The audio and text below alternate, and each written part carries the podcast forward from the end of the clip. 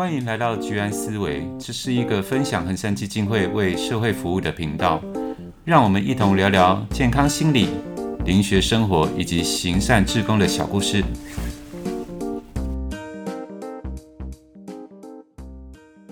Hello，大家好，欢迎回到居安思维，我是鲁鱼，我是 Vivi，我是大辉。今天是我们鬼月特辑的第三集，那今天的内容可能会比较可怕一点点。如果大家 会比较怕鬼的话，建议可以把音量调小，但还是要听完哦。听完就不会怕了啊。对啊。那今天想要说的是在，在呃，像台湾的民俗里面有出现一些呃以台语命名的模型啊，这种奇怪的森林。嗯。那我们就是想要聊聊说。这个现象它到底是什么样的原理？还有说，为什么在森林里我们特别容易去看到幻象，或者是迷失，甚至是觉得好像有人牵着自己往前走？嗯，模型啊，这个东西真的有时候在看新闻的那个真的是蛮蛮，就是都会有那个监视器或者什么刚好有录到，就一个人在那边走来走去啊，然后那样的状况，然后后来你问这个。哎，他发生了什么事？但是他就是不知道。嗯、我记得之前有一个有一个大楼里面有一个电梯，嗯，然后电梯的那个女孩进去之后，好像是蓝可儿吗？还是什么的？嗯，对。然后后来他就他就消失了，消失了。然后后来是从后来发现是好像他跳到水塔里面，跳到水塔里面。那我觉得这种东西就是还蛮神秘的，就是都会有一些片段，然后也会听到老人家就是说，哎，他进到山里去散步，就一直走，一直走，一直走，就不知道跑到哪里去了。这样，嗯，蓝可儿的事件是比较属于个人的所控，跟摩羯纳的原理是有点不一样的。哦，是不一样的。呃，一些在这种我们讲原始地貌，就是森林啊、嗯、山上啊这些地方。其实就灵性的研究，我们会发现它会比我们一般都市平地的磁场来的大，而且混乱。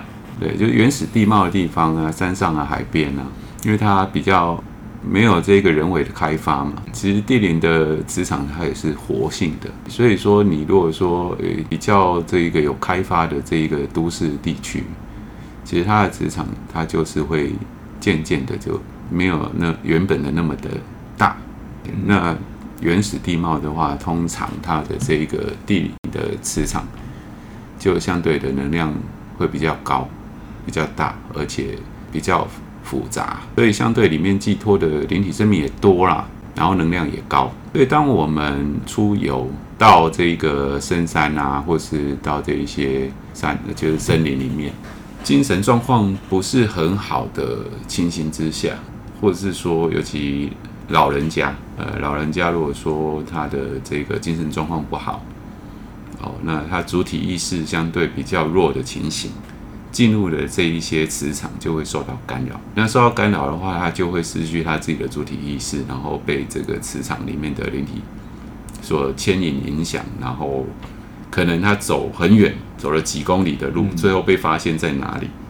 呃，这个过程当中他是不会感觉到疲累的，因为这个干扰让他已经不是他自己能够控制，所以说他他可以走很远，然后被发现到呃几公里以外的一个地方，那他怎么来的他也不知道，呃，顶多可能会有一些模糊的记忆，就好像说他看到有人跟他招手。嗯哦，或是去了什么地方，就是一些模糊的幻觉了。那甚至这个过程当中，可能隔了好几天嘛，那他可能会去吃一些大自然的大自然的东西啊，对 呀，喝一些脏水，吃一些昆虫，或者是甚至吃一些泥土之类的东西，嗯、因为他的主体意识完全被影响了，所以说。就会有这样子的情形了。所以说，当我们的精神状况不好的状况之下，你还是避免去这种深山里面啊、森林里面，这样子比较不会有这种嗯所谓的摩西娜的这种干扰现象出现。其实有看过一些电影或者是一些超自然档案的解谜，他们都会说，这些人在进入山林之前。好像他们本来就会在平地先收到一些讯号，嗯，所以才引导他们走进山林。这样子的讯号是什么样的意思？是真的是讯号吗？还是说他就是模糊的幻觉，看到有人，嗯，然后说在那里可以可以得到你想要的，例如说像刚失去另一半的阿嬷，那他可能就会觉得他的老伴在山上。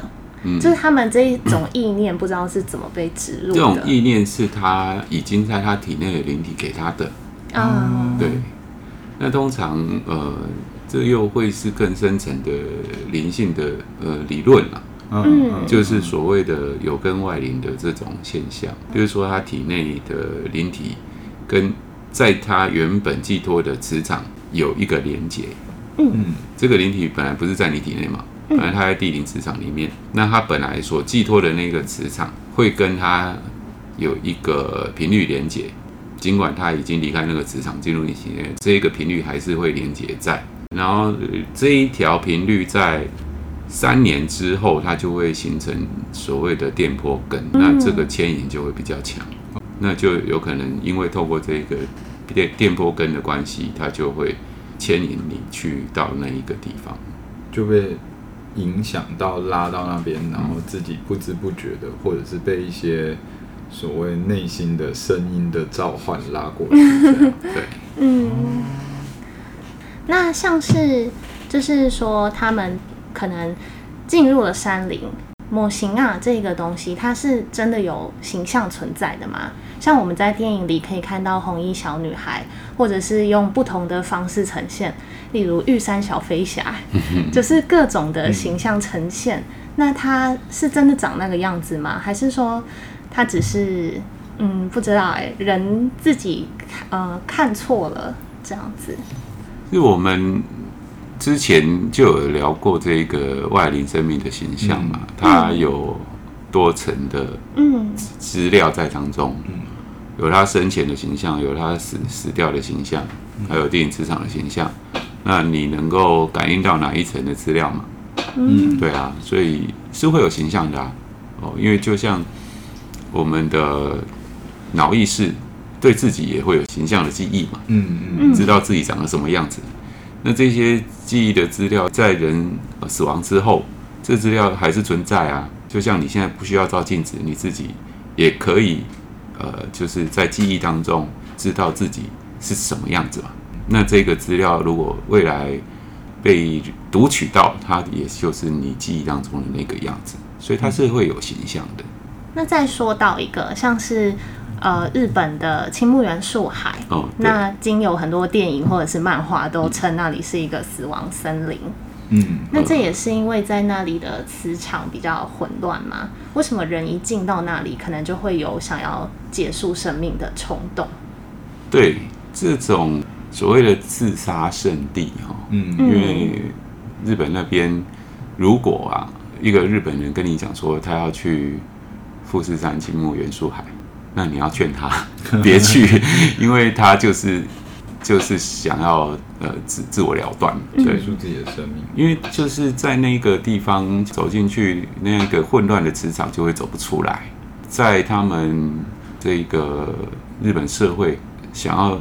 自我了断的人，他就会去那个地方，然后再透过媒体的渲染，导致更多想要自杀的人，然后他就会选择去那里，所以说他就变成一个自杀圣地。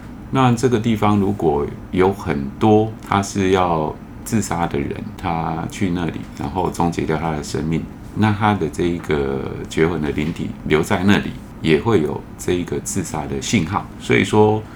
又相对的会加重哦，就是说这些自杀灵够多，那它的这个讯号的频率在那个地方就更加的影响进入那个磁场的人，去到那边自自然而然会萌生轻生的那一种观念跟想法，或是加强他原本这个轻生的观念跟想法。其实不只是青木元素海，台湾也有啊。嗯，对啊。那有一个地方，如果很多人去那边哦，就是轻生。那媒体的报道报道之后，又会更增加这些对生生命失去希望的人去到那里。那他本来就已经是一个悲观的一个状态了，嗯、那去到那边又接收到这一些灵体自杀的频率的讯号，就会强化自己，嗯，这个想要终结掉生命的行为了。所以好像就变成了一种类似诅咒的这种概念，就是这个地区的环境都会散发出这样的状态，嗯、然后刚好你又是这样的状态的时候，就会跟它连接上。啊，假如不是这样状态，一个积极乐观的人刚好路过那边，也会受到影响，也会有那种悲伤的情绪会出来。如果你是比较敏感的人，嗯嗯，对。嗯然后可能就开始想一些负面的事情，对啊，所以有时候啦，就是当你心情很不好的时候，嗯，不要一个人去到一些就是呃这种有所谓自杀圣地的地方，至少要找个伴啊，他可以拉着你，不要冲动，对，嗯，其实像日本这个青木原树海，就是我印象中有曾经就是太多人去到那里，那边那边。入口的地方也很多，就是警示的看板啊，嗯，就是说生命还还很美好啊什么的，或者你可以打什么电话啊，打个电话回家吧，等等之类的这一些标语在那个地方。我之前有看到一个标语是写“你的硬碟都清空了吗？” 让你觉得好像还有事情没做完，就是哎，阻止啊，就阻止大家去这一个自杀的行为，还是很多人去，然后。他们有媒体报道，就是，嗯，日本警视厅他们要去将里面的这一些自杀的遗体，嗯，哦，就是搬出来做一个清理，对啊。然后他们要进去的人哦，都要绑绳子，因为他们进去也会被干扰，可能进去又走不出来了，对，就迷失在里面，所以要绑绳子，然后就进去。然后进去找到这个上吊的啊，或是就尸体，然后再透过这个，因为绑绳子可以循着这个绳子的路线能够出得来，不然会出不来。然后媒体就大肆报道，然后今年有多少人找到多少的遗体，那就反正变成一个宣传嘛。然后就更多日本人知道说，哎，那边是一个自杀的地方，所以后来他们就禁止报道这一种，就是清运遗体的这一种。嗯，新闻。其实我在想，会不会跟日本人也不想要给别人带来麻烦有关？就是如果他在都市选择轻生的话，可能会害那边的房价变低啊，或者是其他的因素。这也连死亡都还要考量到别人的体贴，也太痛苦了吧？因为日本好像有那个网站，嗯，就是日本的自杀地图，就是凶宅啦。嗯，什么地方哪个房子，嗯有曾经发生过什么命案，然后那个网站可以去查。如果要租房子，就可以看到，呃，有什么地方是曾经有发生什么事情的。呃，日本的自杀率真的很高。其实就我的想法啦，他们民族性，早年那个武士道的精神有没有？很多就是切腹自杀，嗯，对不对？那这些切腹自杀的灵体，它的频率当中就有这个自杀的信号。那在如果日本各地都有很多这样子的一个灵体生命存在，那这个信号也都会一直在影响着活着的人啊。嗯，所以他们在生命遇到不顺遂或是失败，或是感到耻辱。就会受到这一些频率的干扰，然后就选择轻生这一条路，相对就比较容易进入到一种忧郁啊，或者是比较容易进入到一种高度压力的不快乐、不自由的状态，然后就会想要轻生。说到这个，我突然想到我以前的母校，就是我以前的母校的系馆是建立在乱葬岗的旁边，嗯，然后我觉得啦，在那个系馆里面，系所的。教授都有点怪怪的，不知道也是不是受到磁场影响。其实乱葬岗来讲的话，就是他们脾气会比较暴躁，然后很固执。有时候是他们自己的问题，嗯、这可能就跟心理比较有关系。因为乱葬岗来讲的话，就是埋尸体的地方嘛。对、嗯。那其实，在人死亡之后六到八小时，嗯，那个绝魂就意识的这个部分，它就会脱离了。那所谓这个人，他是个什么样的灵体会影响人？他是意识的这一个灵体哦，所以好好人就变善灵，坏人就变恶鬼。那这一些所谓的好坏，是这个意识的灵体影响，嗯，可是留在身体的这一个肉体魂，嗯，它是没有意识的啊，它没有好坏嘛。这个人再怎么坏，是头脑坏，嗯嗯，不是他的肉体坏。对不对？不是他的心脏不好，不是。我的心脏要做坏事，对啊，对啊，心瓜败嘛，就是肉体这个部分，它就是一个所谓的呃肉体魂，就是生魂，那它没有没有没有好坏善恶之分啊，嗯。嗯，对啊，所以你说那就不能再讲人家坏心了耶，要说坏脑，坏脑，对啊，就是你。在乱葬岗或是在这一个坟墓的地方，他就是埋埋葬遗体。那遗体腐烂见骨之后，或是我们讲这一个火葬场烧烧成灰之后，这一个肉体魂就离体了。那离体之后，它也没有没有什么所谓的好跟坏之分的，它就是阿飘啊，就就无意识的啦。对，所以所以说，就算在坟墓的地方，或是在这个乱葬岗啊。火葬场那个不用害怕啦，那边就算灵体多，也都只是一些肉体魂，那它没有害人的那一种意识跟影响。那我们接着来聊聊，像是在台湾，有些人会用观落音的方式，想要试着去跟已经走掉的人沟通，那甚至是会运用一些媒介吗？像是笔仙跟碟仙。然后会在上面写很多的文字，然后拿着那些媒介说，如果你是的话，就把它圈起来，或者是放到那上面。那这让我想到，其实我小时候国中的时候也有跟同学在玩，小时候国中都会玩这样子。真的，然后反正我们那时候就是要来测我们喜欢的人是喜欢谁。对就是谈恋爱的困扰，然后问这鬼神之说。真的，然后那时候就是换到我的时候，我就会故意把它放在我的名字上面，然后就说这是碟仙的旨意。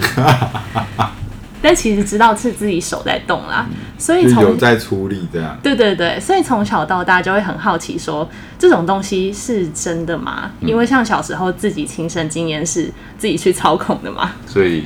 你玩的是碟仙？对，是碟仙，就是用钱币。那是笔，那是钱仙。哦，钱仙啊！碟仙要用碟子，然后钱仙要用钱，然后笔仙要用笔。嗯，对，对，我们是用钱。这个东西来说，卢宇他是自己有用力 做作弊的行为吗？那我小时候是玩过钱仙的，嗯，对，但是感觉他我是没有用力，那那个时候感觉他就是自己动。或是其实，或是我同学有作弊吧？对对对。呃，那这种东西来讲，就是说这几个人一起玩这一个游戏，我们我们先排除有人作弊的这一件事情了。嗯嗯嗯、就是说那种感应是，呃，比如说三个人玩或四个人玩，那其中有一个人他是比较会跟体内灵体连接的。那在这样子的一个过程，它产生连接，然后我我们这个讲嘛，主要是你的意识愿意。那你今天会去玩那东西，你会有种期待嘛？希望能够成功，希望会动，对不对？然后这个过程当中，你的意识就会开放那一个操操控的权利，权限给他。那不是说这三个人或四个人他一起都有连接，而是随便其中只要一个人有连接，他就会去推动嘛。就像鲈鱼他他他自己主动去推动，也是在动啊，对不对？但是如果今天是有一个人他是有连接的，跟他体内的灵体有连接的，嗯，那他就他就会去推动。是这样子的原理，但并不是说我们去去外面去请来啊。但是这个很危险啊！如果说你跟体内的这样子的连接，那连接很多次之后，它对你的连接跟这一种容易的程度就就会提高嘛。哦，那之后会再产生什么样新的连接，会造成你什么样的影响？这个就比较危险。我国中就有一个同学是玩笔仙，后来怪怪的。对啊，因为他玩久了，那个连接久了，那本来这一些线路它都是。没有那么强嘛，嗯，对，那你连接久了，它线线路连接就变得强，而且跟你连接更容易，而且它能够抓到能够使用的层面又更多。哇，那你那个同学他现在还有在联络吗？没有哎，因为他、嗯、他是之后变成怎么样子啊？就是他在我们国中的时候，就是嗯、呃、比较孤立疏离这样子，然后我就有问我的同学，就是说，哎。就跟他聊天，然后他就说他以前不是这样，他国小是正正常常的，嗯，但是好像就是有几次玩笔仙，后来好像不知道为什么的，就是他会莫名其妙的笑，然后呃，也会跟同学比较疏离，然后看别人的眼神会比较有点怪怪的。嗯，然后后来大家就会离他比较远一点。但是，嗯、呃，仔细去问，就是他他们国小是有同班的同学的时候，啊，他说他小学国小不是这样的，所以就是，嗯，最好还是不要乱玩这种东西。可能是灵性干扰发生，对啊，他就开始有一些幻觉了嘛，嗯、所以自己在那边笑，然后、嗯、对，所以就是有一些灵性的干扰。那像关落音这件事情，就是说直接去跟死人沟通，或者是用超自然的方式去得到一些指示，就灵学上的角度来说，这是一件好事吗？嗯、呃，就我的角度啦，因为我会觉得说那个人可能已经走了，变成灵魂了，嗯、那还去跟他沟通，不就是让他在人世间上还有留念吗？所以说，嗯，说现在我们这个虚拟世界的这种 AR 技术有没有？嗯嗯，哎，在我们。台湾早年就有了，他不是要眼睛绑一个 那个东西吗？对对对，对，你看我们多先进。其实这种东西，呃，见仁见智啦。那相信人就很相信啊，那不相信人就嗤之以鼻嘛。嗯，那其实也跟一些有经验的人聊过。那我问他说：“你下去有看到什么吗？”那他他看到说很多的灵体嘛。那我问他说：“那有外国人吗？”他说：“没有。”哎，那我说：“哎，那是不是台湾有台湾的地府？然后外国外国外国的炼狱，还是大家有有分国界的这一个地地狱吗？”对啊，所以说那那一个显那个画面出来，其实都是他自己的一个感应所产生的画面啦。嗯。所以没有感应，它是关不下去的。没有感应是关不下去，没办法关落阴。对啊，就就你看那么多人一起进行，也不见得每一个都会嗯有。而且这种东西就是你要经得起验证嘛。比如说同行的，那你在那边你看可以看得到他吗？对不对？就我们一起出游，一起去玩，搭同一班游览车，到了花莲，到了台东，嗯，然后下车那个景点我们。因为一边聊天我，我看得到你，你看得到我，嗯、但是哎、欸，不是啊，他去就是他单独的那一种感觉而已。嗯嗯、然后每一个人看到的不一样。嗯，对啊，所以观落音这个东西，它就是呃，你有那个需求嘛，首先，嗯、对不对？哦，我我想要跟我的亲人啊、呃、碰个面讲个话，哦，然后你有这个需求，然后在那一个引导引导之下，哦，让让让你有感应的人会产生这样子的一个幻觉，那。体内的灵体若跟你连接，它也会读取脑脑记忆里面所有相关你这个亲人的资料，它也可以有这样子的一个画面出来，让你感觉你见到亲人，然后很熟悉。那他会跟你讲话，他讲话的态度方式是怎么样？他都叫你什么？嗯，其实这都在你头脑记忆里面啊。嗯，那只要简单读取这一些资料，它就可以形塑一个你的亲人的一个形象跟他的一个意念嘛。嗯嗯哦，所以你就会得到这样子的一个沟通的效果。可是，首先你有没有真的、真的、真的是遇到你的亲人？是不是本人？对啊，你也没有办法印证嘛。对啊，所以这个并嗯没有太大实质的意义。但是在心理层面的安慰，我觉得是有啦。嗯，就是我们心理层面。当有一些遗憾，像我之前有上过课，有听过一个部分，就是有一个爸爸带着两个小朋友一起去搭那个渡轮，要去好像是去对对面玩这样子，但不知道为什么，就是当天浪很大，然后渡轮就翻了。爸爸在那个当下现场只能选要救一个，因为他知道他他他的能力有限，他只能救一个，有一个弟弟跟一个哥哥。后来他就他就选择哥哥，然后就是带着哥哥游上岸。但是对这个爸爸来说，他就就是他心中的一个遗憾，嗯，没有办法解决嘛。他总是会有一个就是我我当初为什么选择哥哥这样子的这个疑惑嘛。然后后来就是他就去去找他们，就是说他们去找一个通灵的人，然后通灵的人就引导他，然后就是让他去。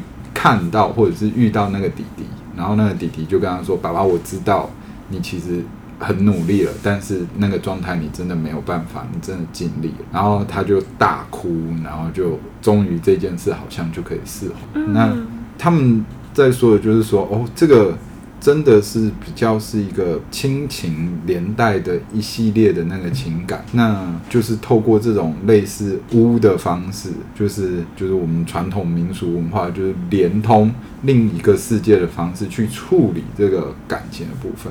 但实际上，呃，可能在于到底有没有遇到这个人，或者是诶，这个人是不是真的这个部分。可能都比较多，是我们选择相信或者是不相信这样子。那通常就是只要相信，就有一定的力量去做一个疗愈跟调节。当这心里有这一些遗憾，这一些过不去的，透过这样子的一种，我我觉得就是一个一个手段吧。嗯，还就是让让活着人有办法面对他曾经的这一些伤痛，继续再走下去。不知道大家有没有看过《通灵之战》这个节目，在俄罗斯的，它也是类似，就是找很多通灵者，然后也是去募集一些可能对于离世的亲人有遗憾的观众。其实我也觉得那个节目比较像是心理疗愈的，就是那一些通灵者都会跟他说。这个离去的人没有怪你，嗯，对，然后他们希望你过得好，如果你过得不好的话，他们会很难过，等等的，然后最后就变成大家哭得很惨的场面。所以我觉得通灵真的在心理层面上有很大的帮助吧。嗯嗯，某一种的疗愈啦，对于某一种遗憾无法去道别的部分，有一种疗愈的方式。那最后我们再来聊聊一个呃。大家都很好奇的东西就是僵尸。僵尸它到底是人是灵还是鬼？呃，僵尸这一个东西，最近这个这个展览啊，对对对，僵尸展，嗯，对。然后呃，电影也这样拍嘛，哦，拍就是。僵尸应该是这个什么一个样子，嗯，对不对？嗯、都要穿清朝的官服，对，超莫名其妙的，就是，然后。都要用跳的，对，然后手都要这样直直的往前伸，对不对？嗯嗯嗯嗯。那其实，在那个中国，他们早年有这一个呃赶尸队，嗯。嗯，对哦，湘西赶尸，就是说他们中国那个。土地这么大嘛，嗯，哦，那很多人会离乡，然后去生活，嗯，哦，那呃，如果说在他乡客死他乡啊，嗯，就还是希望说能够落叶归根，嗯，回归到他们的故乡去，嗯。嗯，那所以说会将这个死亡的这个遗体啊，嗯，哦，能够带回他的家乡去，所以就会找这一些所谓的赶尸队，那赶尸队就。就会有所谓的法师嘛，嗯、然后要有一个铃铛呢，好像要控制这一些、嗯、呃尸体能够自己跳跳跳跳跳 跳回他的故乡去啊。嗯，对。因为后来因为他们破四旧，然后不相信这些鬼牛鬼蛇神嘛。嗯。那有一次就遇到那个赶尸队，然后他们就要去破四旧，然后就冲过去。后来就发现说，其实哪里是。尸体自己会跳，因为他们一定是晚上啊，嗯，因为赶尸一定是要晚上嘛，然后大白天在赶尸的，对不对？嗯、那白天就睡觉，晚上就开始赶尸。嗯，那晚上赶尸的话，他就是穿黑衣服，然后用两根这个竹子，因为竹子有韧性嘛，哦，嗯、然后将这一些尸体两只手啊，就是固定在这个。呃，杆子上面，竹竿上，对，然后前后两个黑衣人，因为晚上黑衣人会看不到这个扛竹子的人，嗯、然后他们就这样子走山路，那走上路那个竹子是不是会这样有弹性，会这样 晃晃晃，对不对？哦，然后就会感觉那些尸体就会是上下跳动，嗯，然后两只手往前伸伸直，就破除了这个僵尸的迷信啊。那这个法师就是。原本就是说他有这个法力可以控制僵尸嘛，自己跳跳跳跳跳回去。那事实上就是用这个竹子绑着这一些尸体，让它固定好，两只手固定好在竹子上面，然后这样扛着扛着扛回家乡去啊。那甚至有有更那个的呃做法，就是太重了哈，那扛也是累，对不对？那反正就是把他的这个身体做一个处理。嗯，哦，就只剩下上半身，对，哦，那这样扛得比较轻松。那回去就再把它缝合，这样，呃，没没有缝合，下半身就没带回去了。哦，对，就就把它放在这个棺材里面，然后下半身看怎么塞一些东西，让它看起来有身体。嗯，对，就也是他们以前的一些做法啦。啊，嗯，就是希望说能够落叶归根嘛。嗯，呃，能够。回到故乡去，嗯，其实出发点是好的耶。出发点就是是好的啦，就是说让让这一这个客死异乡的人能够回到他的家乡安葬。但后来衍生出一系列的 嗯职业文化，对啊，对啊，对啊，你要加个道士，再加个什么什么，对啊，而且大大家就讲说，哎，晚上遇到这个就。不要看，对不对？要避开，要避开，当然要避开啊！你不避开，我就被戳破了，是不是？对啊。好，那我们今天就是聊到了模型啊，聊到了笔仙、前仙，还有观落阴，到最后的僵尸。那希望大家没有很害怕。嗯、听完了应该就不会害怕了啦。嗯，只要其实哦，比如说去到任何地方哦，你能够。心定脑静嘛，对。对，那意识比较耗弱的状况之下，你又不要到处乱跑，嗯，对，好好在家休息，等精神好了，你要去山上去海边都 OK 啊，都 OK 啊，哦，不是说那边磁场比较乱、比较大，你就不能去，嗯，哦，你知道自己的精神状况好，然后情绪稳定，什么地方都可以去嘛，嗯，真的，那也希望大家可以把握。所剩不多的暑假，也是可以去到处走走啊。是，天气很好。那今天的灵异事件三 三，对，鬼月特辑灵异事件三。那就到这里。那喜欢我们的，请记得帮我们按订阅、点选小铃铛与五星评价。如果说身边的朋友对于心理或灵性感兴趣，甚至他想做志工的话，也多多分享给你感兴趣的朋友，拜托喽。那就这样喽，大家。拜拜。